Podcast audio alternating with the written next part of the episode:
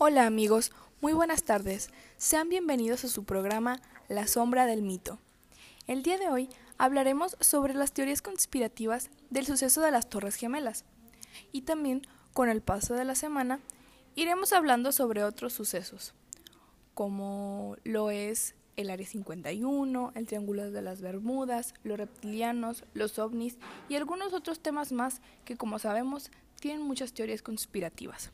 Pero el día de hoy no estoy sola, me acompaña mi compañero Oscar, que estará acompañándome el resto del podcast. Hola Oscar, ¿cómo estás? Muy bien, gracias Brisa. Han aparecido bastantes teorías sobre este suceso que también están apareciendo ahorita recientemente que marcó a la humanidad el 11 de septiembre, que fue un suceso como todos sabemos fue algo muy fuerte para todos, que se llevó miles de vidas y que es algo que todas siguen investigación y todos estos sucesos pueden ser tanto reales como falsos. Ahora, en este podcast, daremos unos datos relevantes sobre todo este suceso. Comencemos.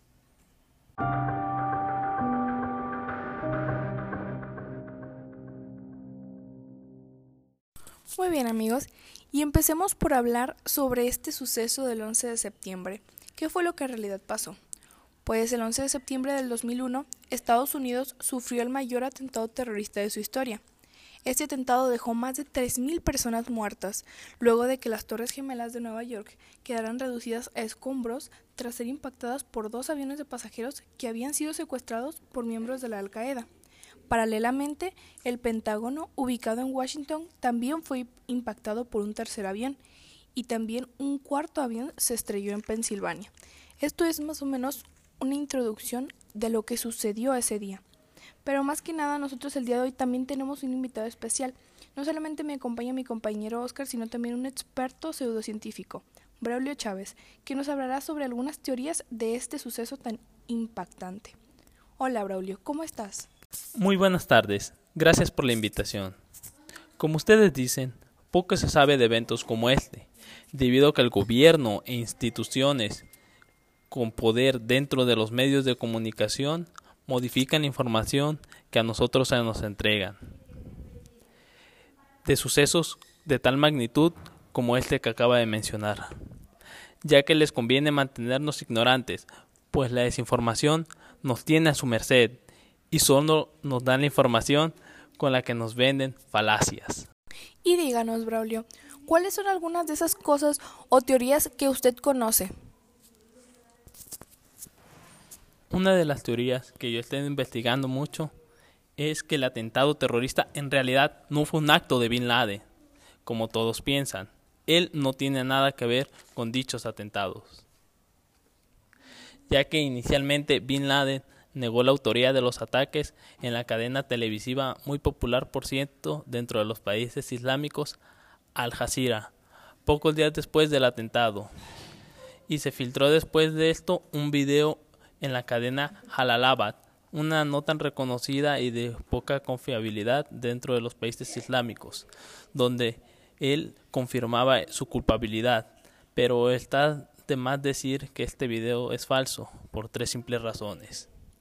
La primera es que hay poco parecido físico entre los Bin Laden de los videos. Usted puede buscar en internet al original Bin Laden y al del video de la cadena Jalalabad y va a notar que son muy diferentes. En segundo lugar, lleva un anillo de oro dentro de la mano, el cual está prohibido en el Islam. Y sería un pecado llevar este anillo mientras tú tienes bastantes seguidores muy fieles y creyentes. Y en tercer lugar, en el video falso, escribe con la mano derecha, siendo él zurdo. Usted puede notar estos pequeños detalles entre dichos videos y dichas personas para notar que en realidad el del video de la cadena Jalabat, donde se le da la autoría de dichos ataques, es falso. Y además en la página web del FBI no se le atribuye el atentado terrorista del 9-11, ya que no se tiene evidencia verídica para realizar dicha conexión entre Bin Laden y el 911. Muy interesante, Braulio. Esos pequeños detalles son los que marcan la diferencia entre la verdad y la mentira. Y recuerden que si ustedes tienen alguna conspiración o algún suceso del cual nosotros queramos que hablemos en un siguiente podcast, recuerden mencionarlo para nosotros investigar y dar nuestro respectivo resumen sobre todo este suceso. Algo que me pareció bastante interesante en uno de los videos que grabaron mientras los aviones chocaban en las torres, se alcanzó a ver en el fondo cómo una persona brinca desde lo más alto del edificio. Uno podría pensar que eso podría ser un suicidio, pero eso fue más que eso, donde no alcanzó a impactar el avión y cae hasta el suelo. Se dice que por el miedo y tensión del momento esa persona brincó ya que pensaba que su vida ya la daba por perdida y eso pues realmente lo puede pensar cualquier persona porque estás en un momento de estrés, de ansiedad y no hayas que hacer y son sentimientos encontrados que no sabes a dónde parar. Sin saber que ese edificio salieron algunos sobrevivientes, ¿quién pensaría que esa persona realmente pudo haber sobrevivido, pero realmente tenía, estaba muy preocupado por la situación que estaba? Uno pensaría que eso nadie lo haría y haría lo posible para sobrevivir, pero hay que ponernos en esa, en esa situación que tal vez hasta por lógica lo hizo, ya que vio la situación en la que estaba y entró en temor. Claro, cualquiera puede pensar eso y entrar en esos momentos, ya que está muy preocupado. Así que esos pequeños detalles son los que marcan este suceso como algo realmente perturbador y inquietante. Así es, compañeros, y creo que este tema en lo personal es muy interesante. Creo que este, este suceso ha sido algo que ha marcado mucho a la humanidad, no solo eh, a Estados Unidos en lo personal, creo que a todos nos dejó algo grabado y a mí me gusta mucho indagar sobre este tema, creo que me parece muy interesante todos estos temas de hecho y en efecto ah, hay muchas diferentes teorías, pero una que a mí en lo personal me llamó mucho la atención y creo que está muy acertada es una que habla del dueño de las Torres Gemelas. Eh, la teoría que yo leí hablaba sobre el dueño y decía que él jamás faltaba a su trabajo, no había un día en el que él faltaba solamente hizo una excepción un día. Y pues, adivinen qué, pues por lógica, claro que fue el 11 de septiembre del 2001, el día en el que las torres de gemelas pues se cayeron. Y el, esta teoría dice que pues cómo es posible que el dueño quiera o haya sido el autor de este suceso si pues es el dueño, ¿verdad? ¿A quién va a querer que su empresa estalle? Pero lo que pasaba aquí era que él tenía aseguradas estas torres por muchísimos millones de dólares. Entonces el hecho de que se destruyeran, pues a él le beneficiaba en todos los sentidos, ¿no? Entonces a mí en lo personal esta teoría se me hizo bastante interesante y bastante razonable, ¿verdad? Porque pues claro, hay muchísimas teorías, pero esta creo que es una muy interesante y muy buena para esto de las teorías de las situaciones. Pero pues bueno, yo no soy la experta, ¿verdad? Aquí tenemos a nuestro experto Braulio. Así que usted que conoce más teorías, háblenos y cuéntenos sobre alguna otra que usted, usted crea que es más razonable. Conozco muchas teorías.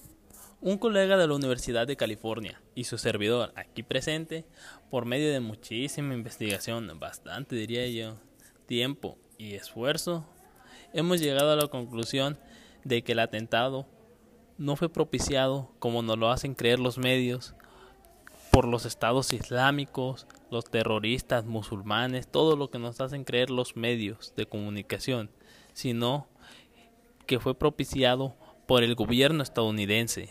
Así es, como lo escucha usted, el gobierno estadounidense. Y ustedes se preguntarán que de dónde tengo pruebas de tan grave acusación. Ustedes dirán que solo un viejo loco alucinando y diciendo delirios. Pues verán, a mediados de los años 90, casi al final de la guerra del Golfo, el gobierno estadounidense descubrió que los países islámicos albergaban una gran cantidad de reservas de petróleo y gas natural, demasiado grande, exorbitante. Y ellos se preguntaban, ¿cómo voy a poder extraer este producto, todo esto que va a ayudar a mejorar mi economía. Entonces dijeron, pues por medio de una guerra. Pero con lo que ellos no contaban es que debido a, la, a los atentados en Vietnam, y las guerras, todo lo que propició el gobierno estadounidense, causó la desaprobación del pueblo americano. Así que era necesario una excusa para comenzar una guerra contra Afganistán y que los ciudadanos no tomaran acciones contra los norteamericanos por invadir el país islámico. Por ello optaron por realizar ataques contra puntos específicos del país, así es, de su propio país.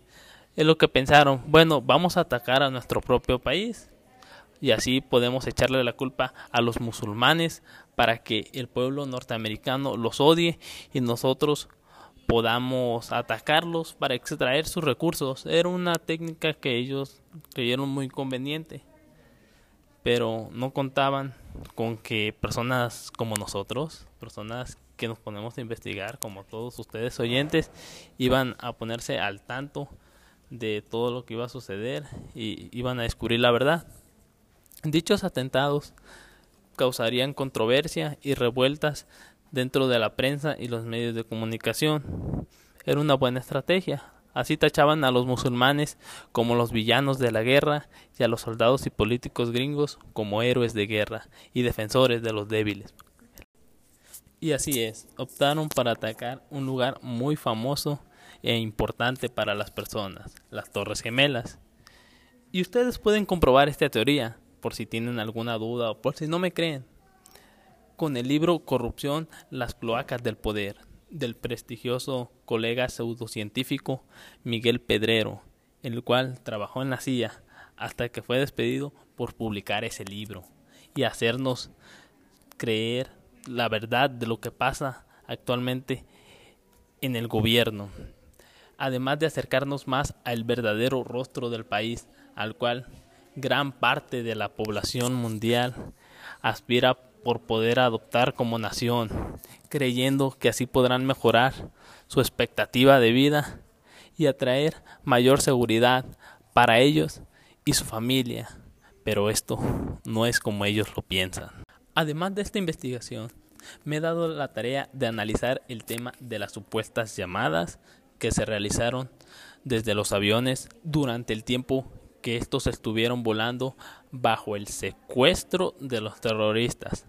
Algunos pasajeros y miembros de la tripulación realizaron llamadas a familiares y a otras personas. Es algo que se dice que se realizó durante estos atentados y afirman tener evidencia sobre esto. Pero según el informe de la comisión, dichas llamadas fueron realizado, realizadas perdón, tanto desde teléfonos instalados en los aviones que están preparados para una comunicación sin problemas a alturas de cruceros. Estas alturas pues, no son no es tan alto que digamos, como desde móviles que no están preparados para este tipo de alturas. En muchos casos la prensa subió asumió perdón, que el número de llamadas desde el móvil era significativamente elevado.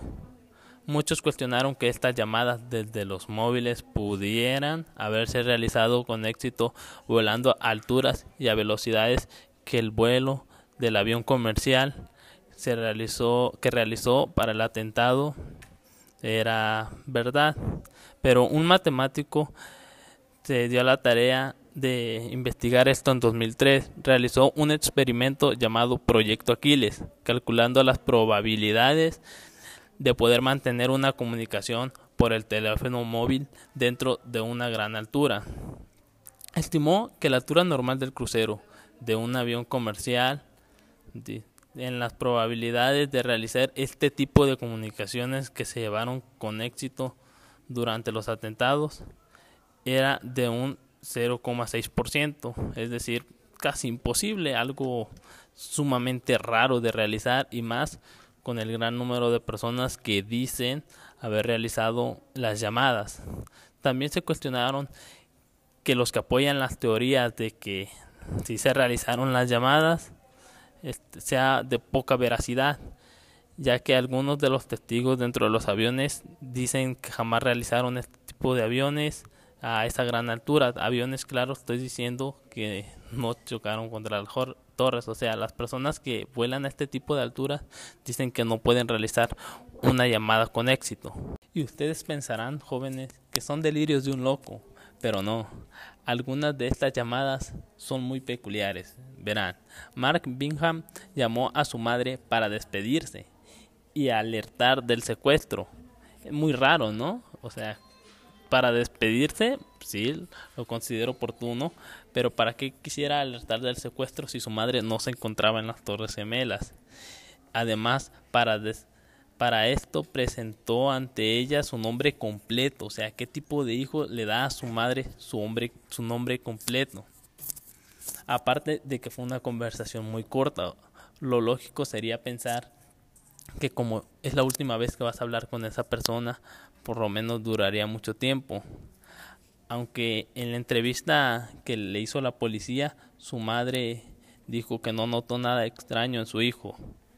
También tenemos el testimonio de Madeline Amy Sigwin, azafata con más de 12 años de experiencia, 12, una gran cantidad de años siendo azafata.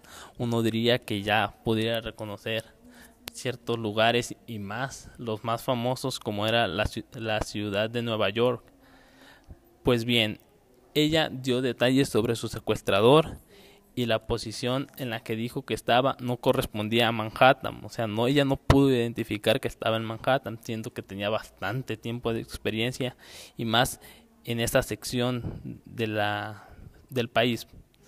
La peculiaridad con estas conversaciones junto con la supuesta imposibilidad de que se realizaran desde un avión que vuela a gran altura, llevaron a muchas personas a afirmar la teoría de que efectivamente no fueron atentados por parte de los países islámicos, sino más bien fue parte del gobierno de los Estados Unidos, ya que no se contaba con una tecnología real y existente en aquel momento, o al menos eso afirmaron los estadounidenses. Claro, Braulio, como todos estos sucesos, hay muchos más los cuales son de gran interés público, ya que el gobierno no quiere que nos demos cuenta de la verdad absoluta. Y ustedes van a pensar, pura, es todo guerra, todo, todo peleas, todo violencia, pero realmente es que hay sucesos que así están pasando en todos lados del mundo. Así cuales como en Vietnam, en Afganistán, así pasan en constantes guerras. Ustedes podrán ver que en los medios masivos de comunicación se seguían transmitiendo bastantes guerras y bastantes pleitos que uno se podrá pensar y decir, ¿cómo puede haber realmente tantas guerras en este mundo si eso no puede llegar tal vez a una solución definitiva?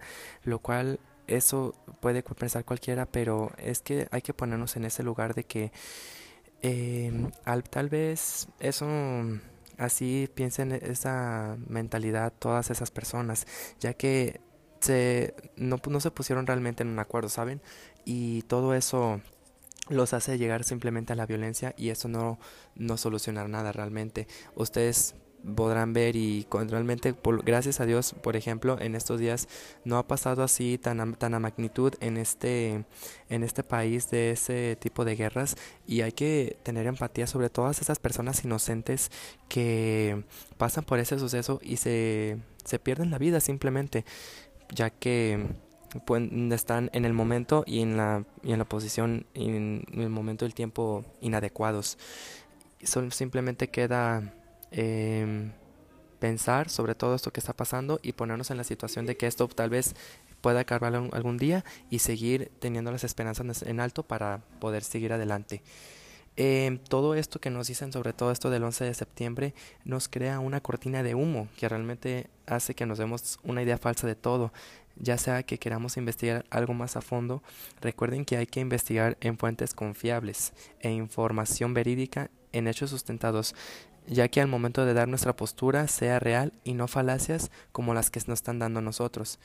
Eh, ustedes podrán decir, ¿por qué simplemente nos quieren decir las mentiras y nosotros nomás decirlas a todo, a los cuatro vientos diciendo todo eso? Es que ellos quieren realmente que pensemos eso, tener una mente ignorante.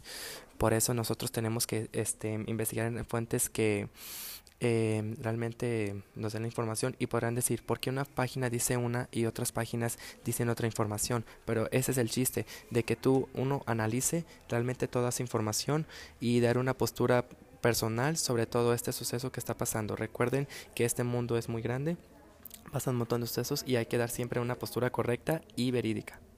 Claro, es muy cierto todo lo que dijeron. Muchas gracias compañero Oscar y también Braulio.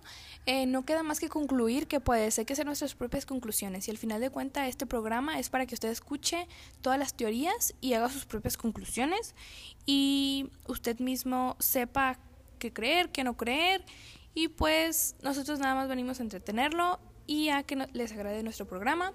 Eh, agradecerle el día de hoy a nuestro invitado especial Braulio Sánchez. Muchas gracias por acompañarnos el día de hoy. Y algo que quiera decir. Gracias a ustedes por acompañarme, jóvenes.